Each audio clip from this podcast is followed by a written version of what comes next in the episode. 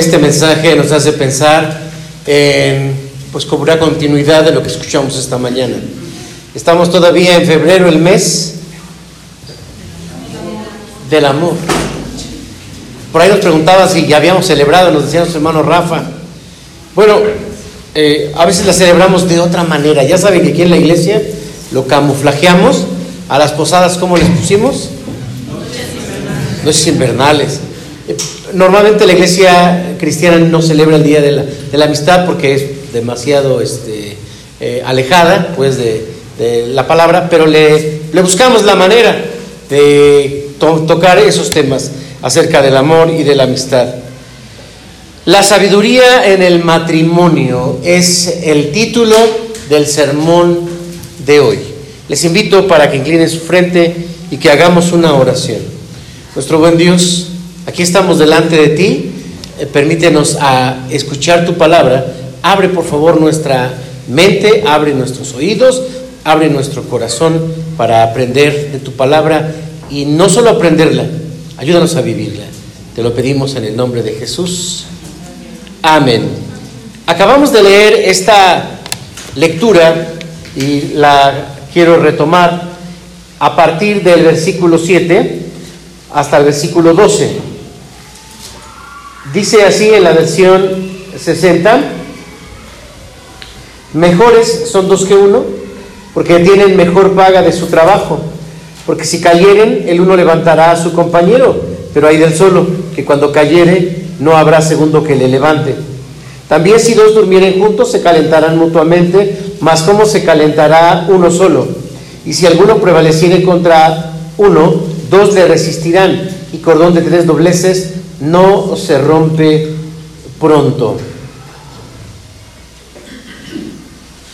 En el contexto, el versículo 7 nos habla acerca de eh, la experiencia del escritor, porque el escritor dice observé, observé, observé y concluí.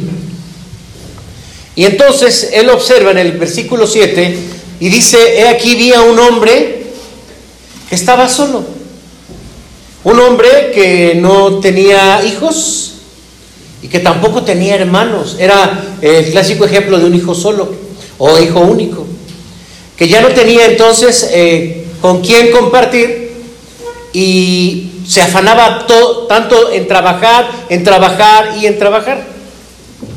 Y dice que le iba bien. Le iba tan bien que era uno de los hombres ricos. Pero le gustaba, le gustaba trabajar y le gustaba la riqueza porque no se saciaba de ella. Pero ni siquiera la podía disfrutar.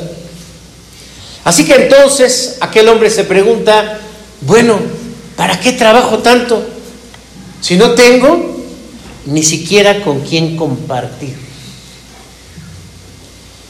Y con esa conclusión, eh, el escritor comienza a, hacia el lado opuesto y dice, pues mejor son dos que uno. Y este pasaje que acabamos de leer se aplica bastante a la pareja, regularmente cuando la pareja apenas se va a casar. Porque cuando ya hablamos eh, en un recorrido en el matrimonio, a ver cuántos tenemos menos de 10 años de casados. Menos, menos de 10. Uno, uno. Está chiquita la hermana, está chiquita. ¿Qué tiene menos de 20 años? 20. ¿De 30? Ay, ¿De 40? Sí, menos de 40. Ah, ahí está. ¿De 50? Ahí está. Muy bien. Por lo tanto, entonces este pasaje tiene mucho que decirnos porque habla de la sabiduría en el matrimonio. La unidad, hermanos, en el matrimonio es un diseño de Dios. Hay que pensar, hace un momento estábamos hablando de cuál era el propósito de la familia. La familia es un proyecto de Dios. Dios dijo, hermanos, en Génesis 2, del 18 al 23, no es bueno que el hombre esté solo, le haré ayuda idónea. Entonces, el diseño de la, de la pareja en realidad es un diseño de Dios. La pareja al unirse aporta a la vida del otro. Esta es una realidad. Bueno, a lo mejor estábamos, estamos pensando que cuando viene Eva y ahí está eh, Adán, ¿qué se aportaría el uno al otro? La Biblia dice, hermanos, y hay que considerar que la palabra ayuda idónea se refiere a, una, a un igual. Adán incluso dijo, ahora será llamada varona, porque del varón fue tomado, tomada. Y, esa igualdad le hace, hermanos, eh, también corresponsable, porque en el hebreo la palabra significa social o socio. Pues, ¿qué es entonces la palabra ayuda idónea? Una socia. Y en la sociedad se aporta, pero también se recibe, ¿están de acuerdo? Es la corresponsabilidad. Una pareja, cuando se junta, entonces se suma. El asunto es que se suma. Porque cuando hay un desequilibrio en la pareja, esto se puede convertir en algo que se llama eh, tragedia. Tragedia. Por eso queremos hablar acerca de la, de la sabiduría que la Biblia nos enseña que debemos imprimir en el matrimonio. Pero bueno, vivimos, hermanos, en una etapa de nuestra cultura donde el machismo prevalece y se le ha dado al, al rol de la pareja algunas cosas que han generado daño. Por ejemplo, ¿cuáles? Se ha dicho en nuestra sociedad machista que el hombre es fuerte y que el hombre es proveedor. Se ha dicho que la mujer cuida a los hijos y que la mujer hace, fuerte díganlo con, con fe, con confianza, con convicción, y la mujer hace, no, pero también de buenas, díganlo. El que hacer. También se dice en esta sociedad machista que la mujer es ama de casa. Y se oye bonito, se oye bonito. Y también se dice que la mujer es la que motiva al marido. Pero, ¿qué les parece este modelo? ¿Es correcto o es incorrecto? ¿Es bíblico o no es bíblico? No, no es bíblico. Y, lo tuvo que responder una mujer. A ver, a todos los hombres les pregunto. ¿Hombres? Ah, no pregunto. ¿Este modelo machista es bíblico o no es bíblico? Los hombres, se ve, se siente, los hombres estamos presentes. Pues evidentemente no, y esta es una lucha, hermanos, ¿ah? porque al abrir la Biblia, pues nos vamos a encontrar con que hay una realidad que se vive en el matrimonio. Este pasaje, hermanos, comienza así a, partir del versículo 9, eh, con, ese, eh, con esa parte contraria. Es decir, el autor dice, ya les mostré el modelo y el ejemplo de qué es vivir solo. Ahora les mostraré qué es mejor. Y así comienza. Mejor. ¿Qué es la palabra mejor? La palabra mejor, hermanos, al revisarlo en, en su idioma original, tiene que ver con la calidad. Pero también tiene que ver con el punto de comparación. Porque mejor qué. Mejor qué. Es decir, es un, eh, es un comparativo. También cuando el Señor terminó de, pues, de ordenar la creación, dijo, y vio Dios que era bueno. Aquí entonces, hermanos, lo que vamos a ver es algo mejor. ¿Mejor que Vamos a pensar en lo que nos ofrece la sociedad. La sociedad también nos ofrece modelos. Te ofrece un modelo de persona te ofrece un modelo de, pareja y te ofrece un modelo de familia. Seamos conscientes o no seamos conscientes, estos modelos entran a nuestra vida y tendemos a elegirlo. De hecho, hermanos, e, es algo que yo veo. Nosotros no nos guiamos por la Biblia. Con todo y que tenemos la Biblia, cometemos el error de no aplicarla porque no sabemos aplicarla porque impera mucho el modelo social. Es decir, la sociedad nos dice cómo ser, cómo amar, etcétera, etcétera, etcétera. Pero cuando vamos a la Biblia, encontramos que la Biblia dice, esto es mejor. como si estuvieran comparando dos modelos. El modelo individual, que no funciona, y el modelo mejor, que es el que viene a continuación. Y entonces dice, mejor son dos que uno. Veamos la primera ventaja de este modelo de sabiduría. Y el primero es que trae ventajas, ¿qué dice ahí? Económicas. Es decir, este modelo tiene sus ventajas.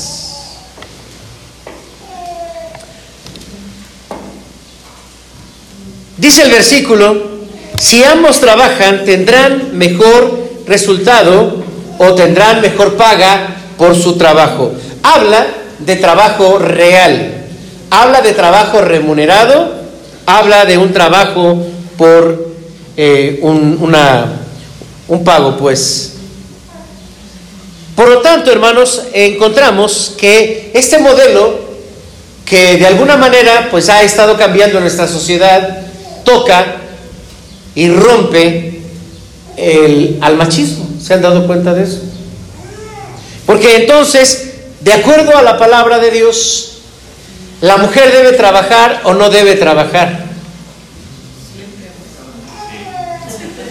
Eh, gracias hermano por, esa, por eso que nos recordaste. La mujer debe trabajar siempre. ¿Debe trabajar la mujer o no, hermanos?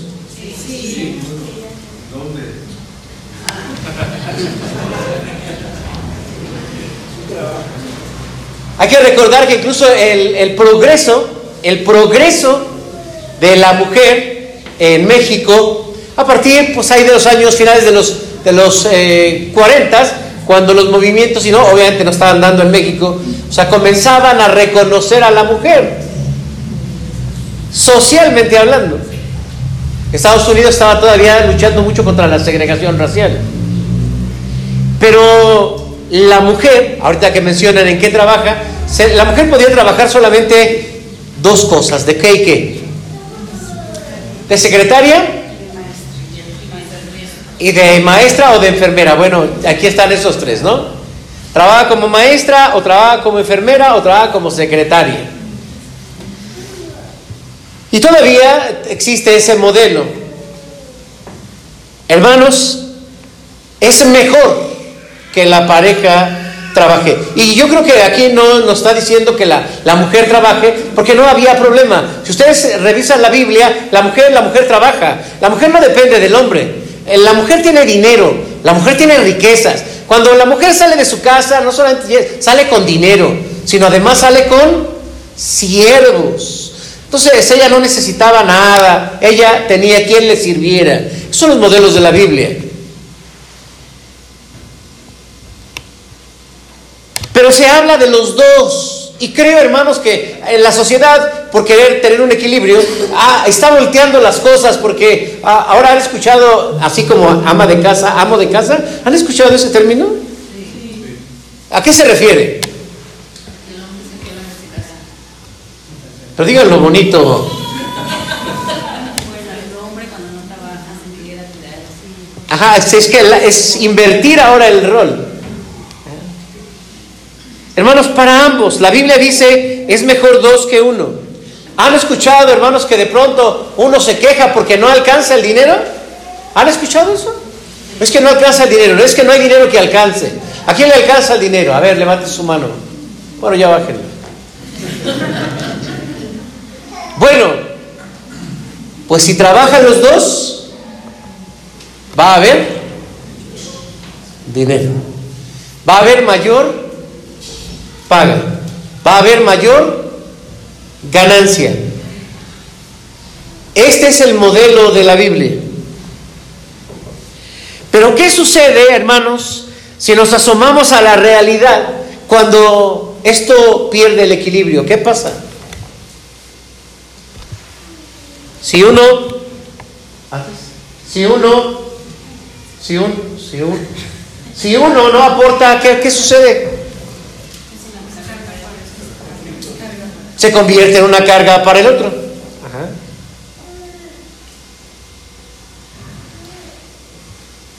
Pero hay más, hermanos, miren, hay ventajas psicológicas, no antes de las ventajas psicológicas. Así está, ventajas psicológicas. En el modelo bíblico, ¿qué sucede, hermanos? Si uno cae, el otro le levanta.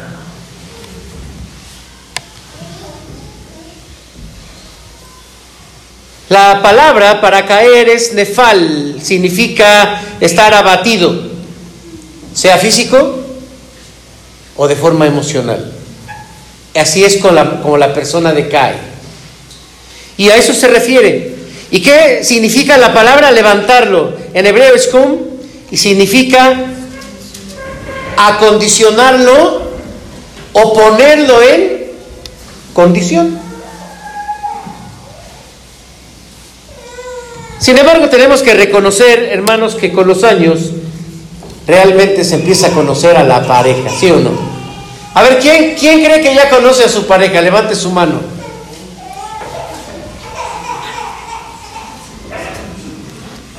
¿No? ¿Sí está muy canijo? ¿El tema? ¿Mande?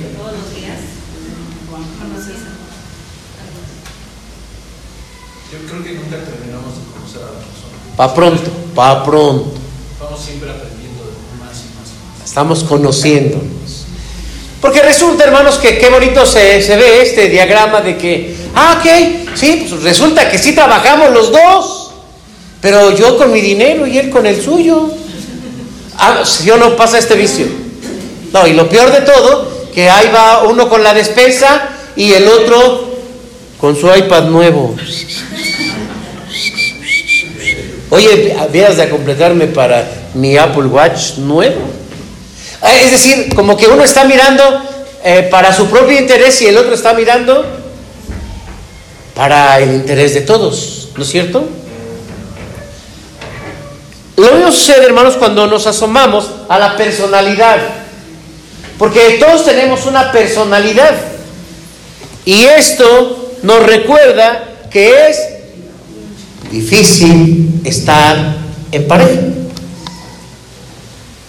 Porque entonces nos encontramos con que hay intolerancia. Hay intolerancia en la pareja.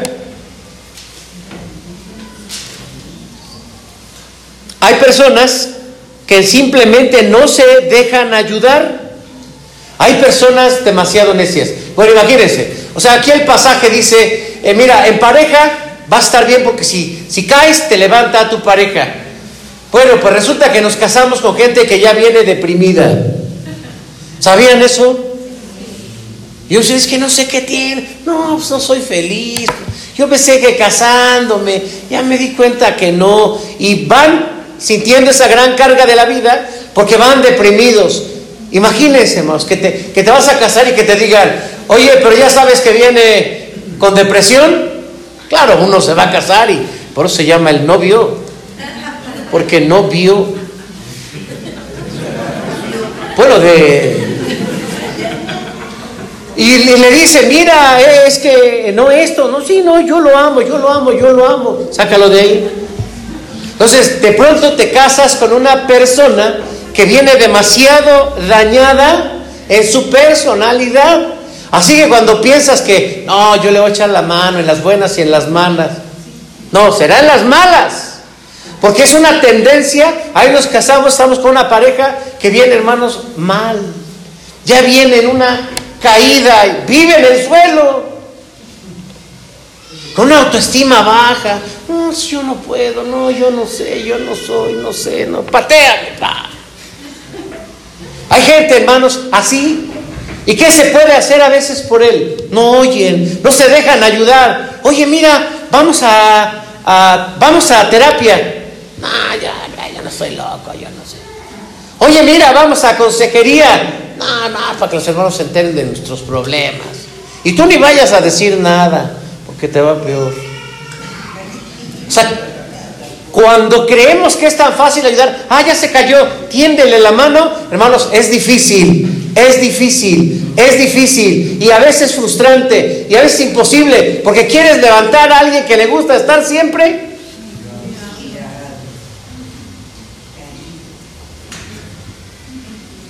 Hermanos, el 90% de la terapia es por problemas de familia, es por problemas de pareja. Y no lo resolvemos. Nos enviciamos tanto y la Biblia, hermanos, nos dice, ponle sabiduría a tu relación. Y uno dice, pues sí, ya es mejor somos dos que uno, pero no, no funciona. A muchos no les funciona este modelo. Porque parece que hay que estar moviendo a la otra persona o que el otro nos esté sacudiendo para que pudiera, podemos estar en equilibrio. Hermanos, ¿qué hacer? ¿Qué hacer cuando hay intolerancia? ¿Qué hacer cuando no nos dejamos ayudar o no se deja uno ayudar o cuando hay mucha necedad? Necesitamos la sabiduría de Dios. Y esa es la corresponsabilidad. Así como los dos eh, aportan de su salario, así como los dos aportan de su trabajo, los dos también aportan el uno al otro para levantarlo. Se puede oír muy bonito, se puede oír muy romántico, que hay que ayudar a la pareja. Pero hermanos, qué difícil es. Es frustrante. Y una, y una eh, frase que existe en, cuando se trata de del cuidado a un enfermo o a una persona con depresión. ¿Saben quién se gasta más? Dígalo fuerte. El que supuestamente está bien cuidando al otro. ¿En serio? Pero ¿qué pasa si uno está caído porque el otro lo tiró? Hay algo, hermanos, que se llama abuso. Abuso. La Organización Mundial de la Salud ha ampliado el concepto de violencia y tiene estas variantes. La violencia doméstica. ¿En qué consiste la violencia doméstica? ¿Mandé? En la casa. ¿Qué pasa con la casa? La violencia doméstica es simplemente, no apoyar en el hogar. ¿Y qué, de qué se trata las tareas del hogar? Sí, más fuerte, hermana, para que escuche. Limpiar y limpiarla bien y de buenas. Limpiar la casa. ¿Qué más? Lavar los trastes. Planchar la ropa. Lavar la ropa. ¿Mande? Hacer la comida. Servir la comida. Bueno, pues cuando no hay una corresponsabilidad, hermanos, donde nosotros los hombres no apoyamos, hay un nombre para describir esta conducta y se llama violencia económica o doméstica. Pero también está la violencia económica. ¿En qué consiste la violencia económica? Pues no dar dinero, no dar dinero eh, o condicionar el, gasto. Eh, ¿Cuál será la violencia sexual?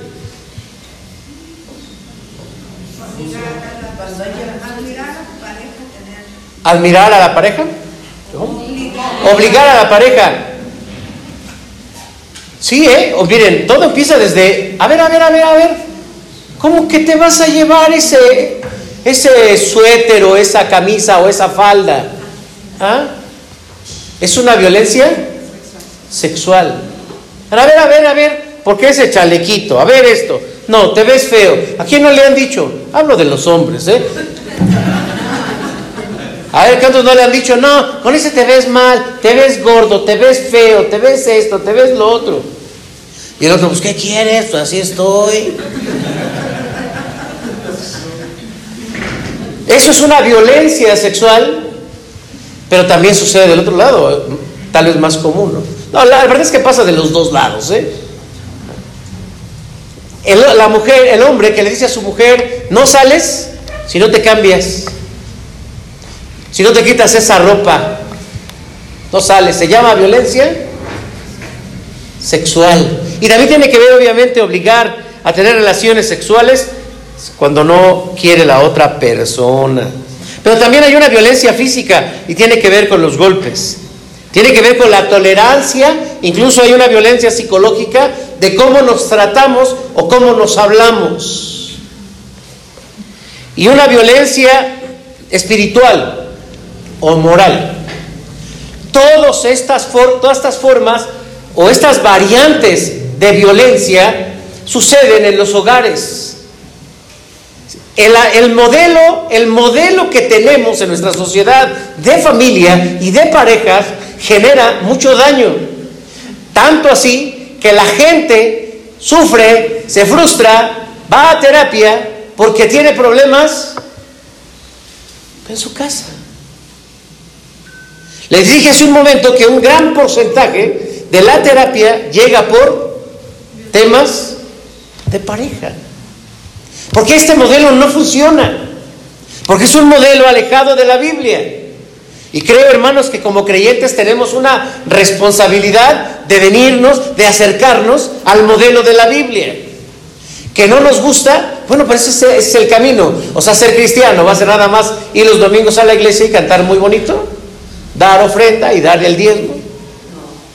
Pues eso no puede reducirse a la vida cristiana. La vida cristiana es cuando adoptamos el modelo de Dios para nuestra vida.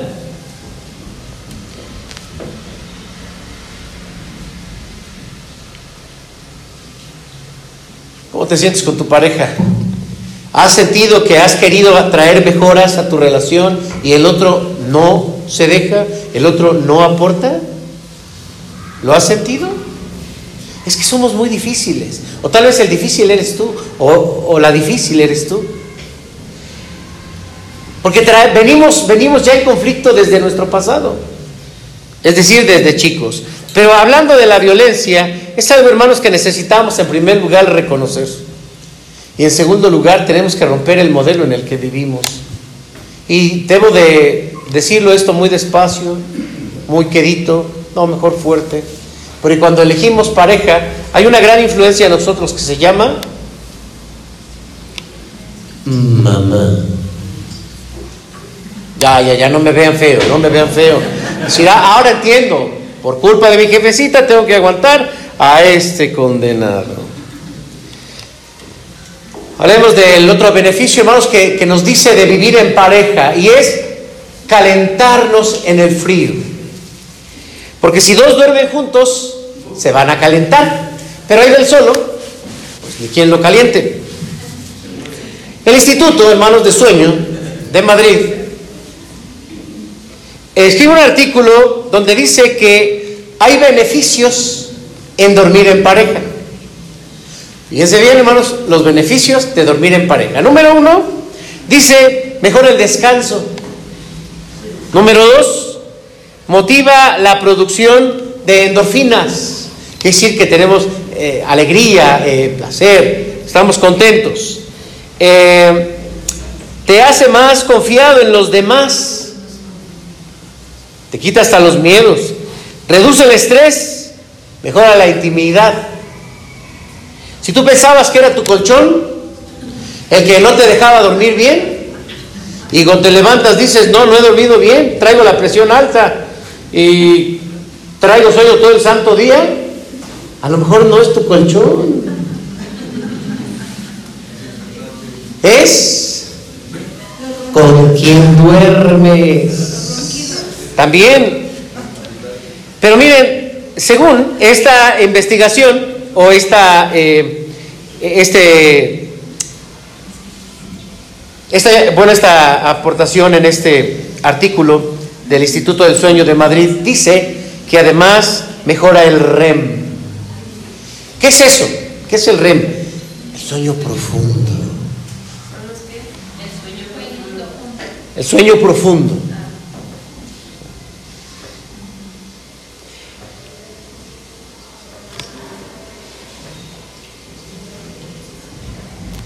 Dice ahí sin ronda. ¿Qué es eso de sin ronda? ¿Mande? Hace sin roncar, ¿no? Mejora la memoria y mejora la creatividad. ¿Alguien siente que está perdiendo la memoria? Otra investigación eh, dice que se ha estudiado a las parejas en la manera en cómo duermen. Cuando el hombre o, la mujer, el hombre y la mujer eh, están abrazados, eh, la mujer tiene mucho beneficio. Este es un estudio que dice que la mujer tiene mucha energía, pero dormir de espaldas desgasta a las personas. Por eso, eh, cuando llegamos al otro día al trabajo y que no dormiste bien o no te dieron tu desayuno, porque se asocia el, el tema de la cama, el tema del dormir o el tema de estar con la pareja al bienestar. ¿Cómo te sientes? No, yo me siento bien cansado. Pues está en relación con la persona que duermes. Ahora, esta imagen está bonita, ¿no? Porque si no, qué padre, así que... Ah. Pero la verdad es que, pues, eh, pues no es una foto real, ¿no? O sea, la foto real estábamos, dice la hermana, roncando. Hay gente que no se baña, hay gente que está babeando. ¿Se imagínense ahí una foto real, real, real? Espantosa. Sí, sí, sí, espantosa. Sí, porque, es, bueno, sin maquillaje, pero también hay hombres que, que no se bañan, hermanos. De veras. Sí. Me gusta esta parte cuando se ríen porque sé que es verdad.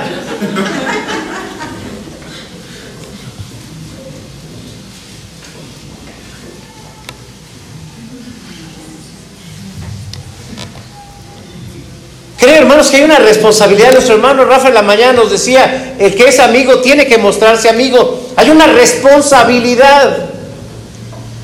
Y si tú vas a dormir con tu esposa o con tu esposo, pues trata también de aportar esa parte. Que te diga, oye, a alguien le huelen los pies, no te...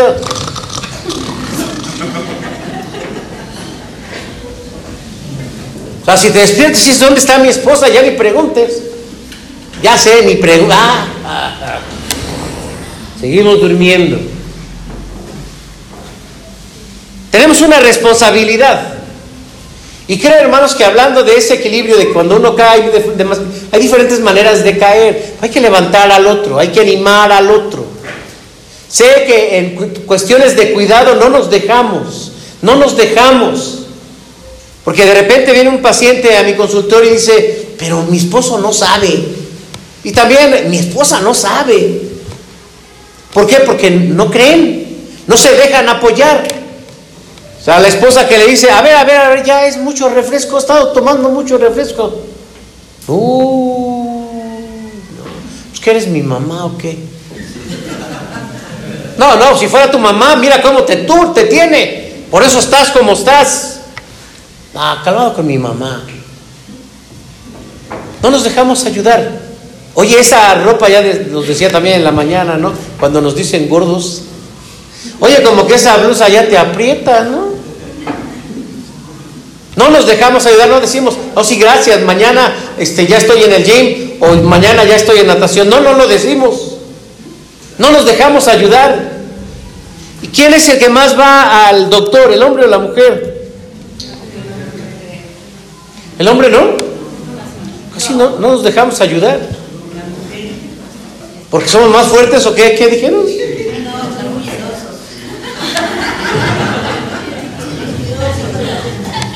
Bueno, y dicen que para las inyecciones, ¿quién es más miedoso, el hombre o la mujer? El hombre. Eso lo dijeron puras mujeres, no vale. no, no, o sea, en un estudio estadístico no sería objetivo. ¿No? A ver, ¿quién, ¿a quién le gustan las inyecciones? Levante su mano. Hombres, hombres, puros hombres, hombres. Muy bien, miren. Uno, uno, dos, tres, cuatro, cinco, seis. Ahí está. Otra vez, a ver, hermano. Uno, dos, tres. Levántale la otra. Cuatro, cinco, seis, siete, ocho. ¿Eh? A ver, ¿cuántas mujeres les gustan las inyecciones? A todas. No es cierto, mira. Uno, dos, tres, 4, 5, 6, 7, 8, 9, 10. Ahí estamos igual, estamos parejos. Habemos menos hombres, por eso. Hay más Sí, no, no vale entonces. Hermanos, hay una corresponsabilidad. Yo sé que adentro de ti tú dices, yo quisiera ayudar a mi esposo, pero no se deja. Yo quiero ayudar a mi esposa, pero no se deja. Le escondo el pan, yo no sé dónde come pan. Le escondo el refresco, yo no sé dónde toma refresco. Le pongo un libro para que lea. Y encima del libro está el control para el partido. No nos dejamos ayudar, eso es frustrante, eso es frustrante. Cuando hermanos analizamos los problemas que nos van pesando dentro de la relación, o sea, uno dice, eh, pues hay que pedirle mucho a Dios. Hay que pedirle mucho a Dios. Porque si no la otra persona no va a caminar.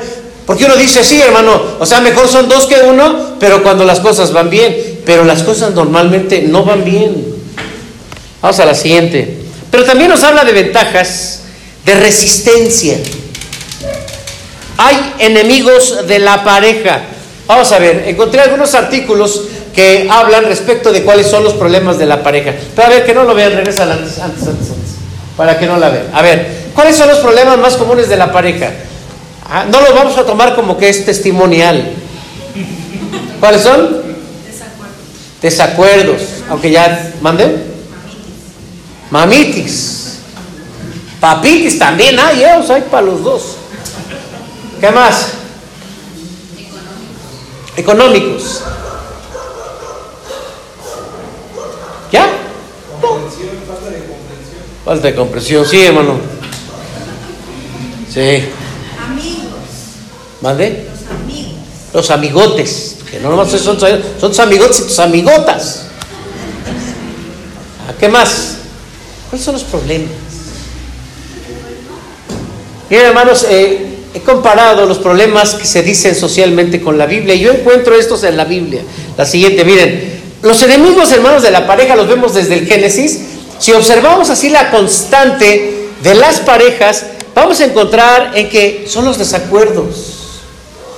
Y eso nos enoja porque pues queremos caminar para un lugar y no hay, no somos parejos, no hay eh, eh, yugo igual. Hay yugo desigual porque uno quiere una cosa y otro quiere otra cosa.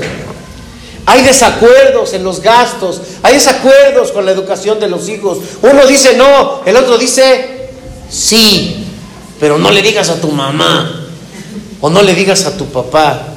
Estos son los problemas de acuerdos.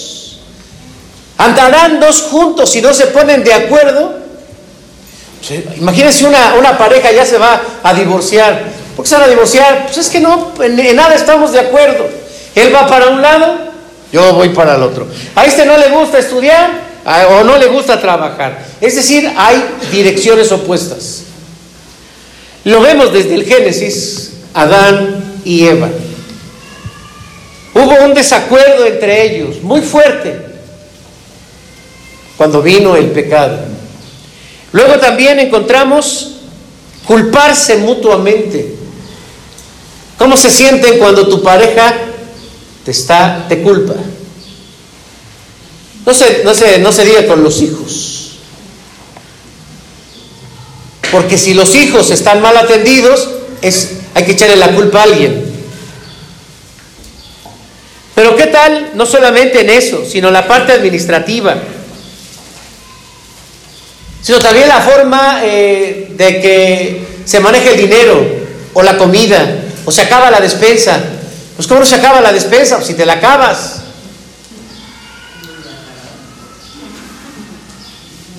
Romper el orden es otro de los problemas que encontramos en la Biblia. Cuando se rompe el orden, y acabamos de verlo en la Escuela de Formación Cristiana, se rompe el orden. Cuando se alían negativamente las parejas para algo no correcto como Ananías y Zafira. Cuando hay maltrato, como dice el apóstol Pedro, estos son los principales problemas.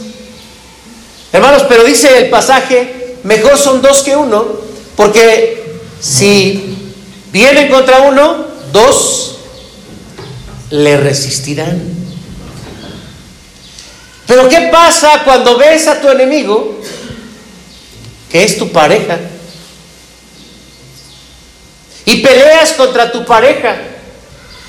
Y hay una constante lucha, y hay una constante pelea. Y como no puedes, pues te tomas a tus hijos. Ya ves, tus hijos ni te quieren.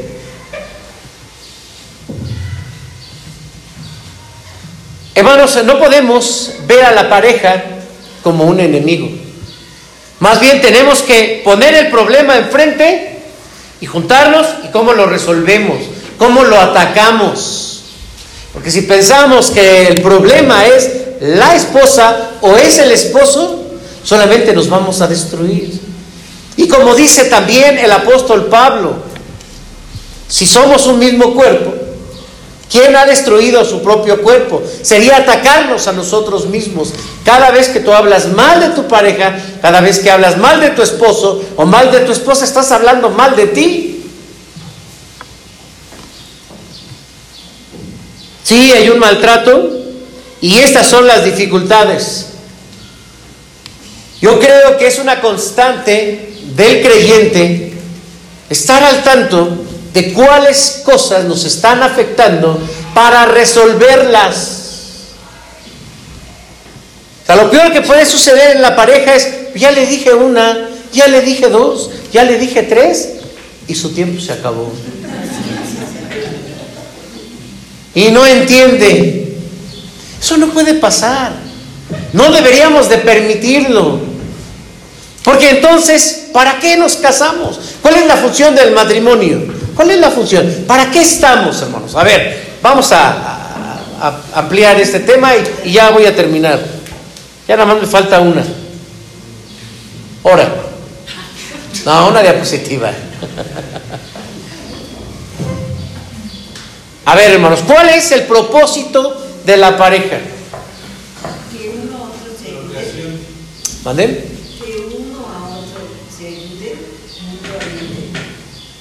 Aquí se van a ayudar, como dijimos hace, un momento, eh, la ayuda idónea. ¿Pero para qué? ¿Para qué? ¿Cuál es la función? ¿Mande? Para servir. Hermanos, cuando Dios creó al hombre y a la mujer, les dijo claramente, esto se llama mandato, mandato de la creación. Fructificaos y multiplicaos, llenad la tierra ahí administrenla. Hermanos, estamos aquí para servir y servirle a Dios. La mañana nos, recordaban a Rick Warren en sus eh, ¿Para qué estoy aquí en la tierra? ¿Para qué estamos aquí en la tierra? Para servirle a Dios. Así que puedes ver a tu esposo, puedes ver a tu esposa y decirle, a ver, tú estás para servirle a Dios. Y yo estoy para servirle a Dios. Y con esas actitudes no le está sirviendo a Dios. Por lo tanto, hermanos, el apóstol Pablo dice que hay que tomar a la pareja, esta es una, una eh, indicación para el hombre, tomarla y empujarla y animarla a que se desarrolle, que se desarrolle, que crezca, que crezca, cada día vaya más para arriba, más para arriba, porque esto es una honra para el hombre. Efesios eh, capítulo 5. Ese es el trabajo de la pareja. Dios puso, voy a, referirme a los hombres, Dios puso a una mujer en tu vida para que la perfecciones y que le sirva a Dios, no a ti, ¿eh? No, esta es buena, la tuve que educar muchos años, no se dejaba, pero con unos buenos trancazos ya aprendió. No, no es para ti, es para Dios. Tiene que servirle a Dios. Esa es la enseñanza bíblica. Ese es el objetivo, servirle a Dios. Y de nosotros es ayudarla para que sirva a Dios de la mejor manera. ¿En dónde? En la vida, no en la iglesia, en la vida.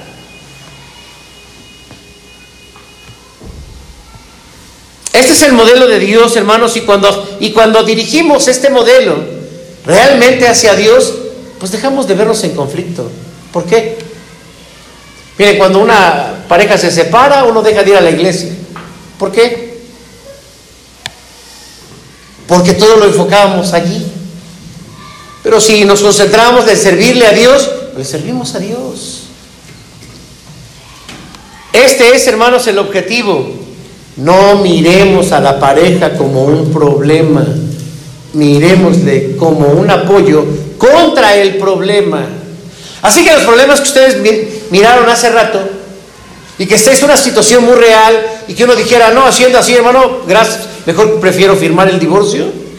Porque es difícil, hermanos, de veras, es difícil. Esto, hermanos, esto que no se soluciona, ¿saben en qué se convierte? En vicios.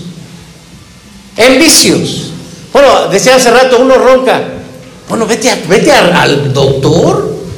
Llévenlo al doctor, vean a, eh, la apnea del sueño, que es el nombre que se le da, véanlo como un problema, ya estás bien, ya te salvé de un posible infarto, vente para acá, me debes la vida.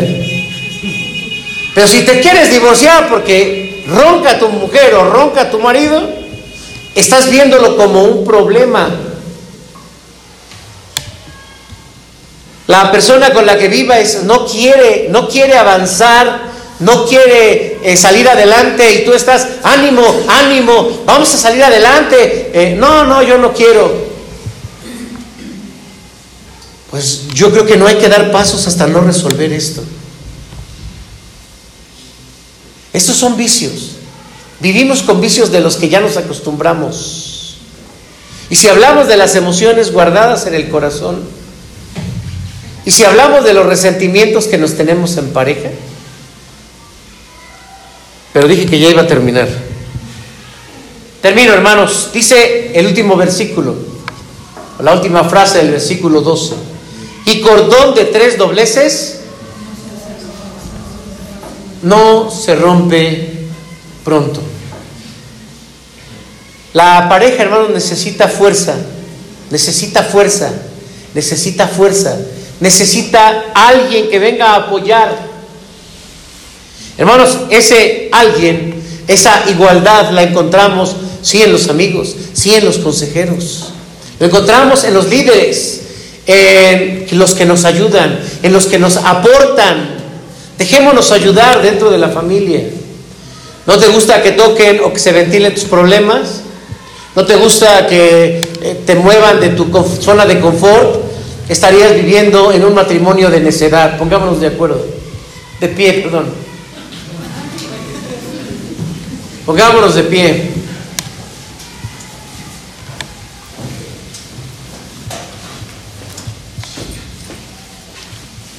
¿Dónde está la sabiduría, hermanos? ¿En cambiar al otro?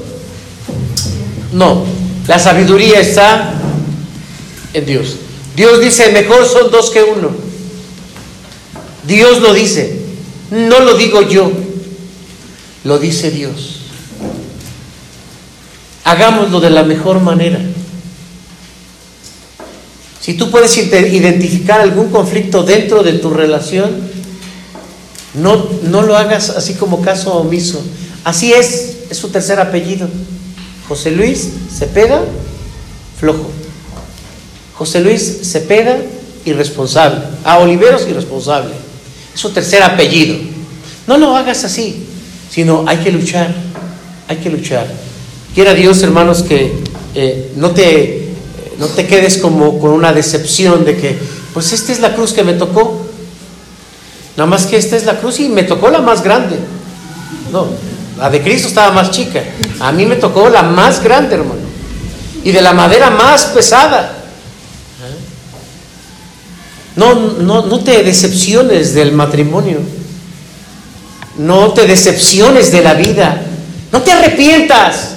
O sea, yo sé que muchos, de momento se arrepiente uno del, de haberme casado. Y a veces no se arrepiente uno del matrimonio. Se arrepiente uno de con quién se casó. No se los pregunto, hermanos, porque no hay que herir susceptibilidades. Es una realidad. Por eso que el que se casa por, por amor es lo peor que puede hacer. Porque el amor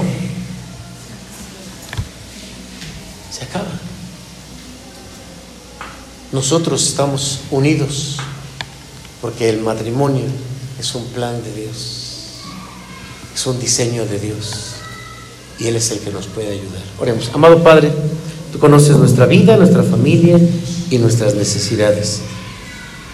No permita, Señor, que esa pareja que tenemos sea una carga, sea un desastre, sea nuestra desgracia. Señor, ayúdanos a confiar en ti y a romper, Señor, los esquemas sociales, aunque sean de nuestros padres. No importa. Si no están en tu palabra, Señor, no están correctos. Ayúdanos a ser conscientes de que así como queremos recibir en la pareja, tenemos que dar. En el nombre de Jesús. Amén.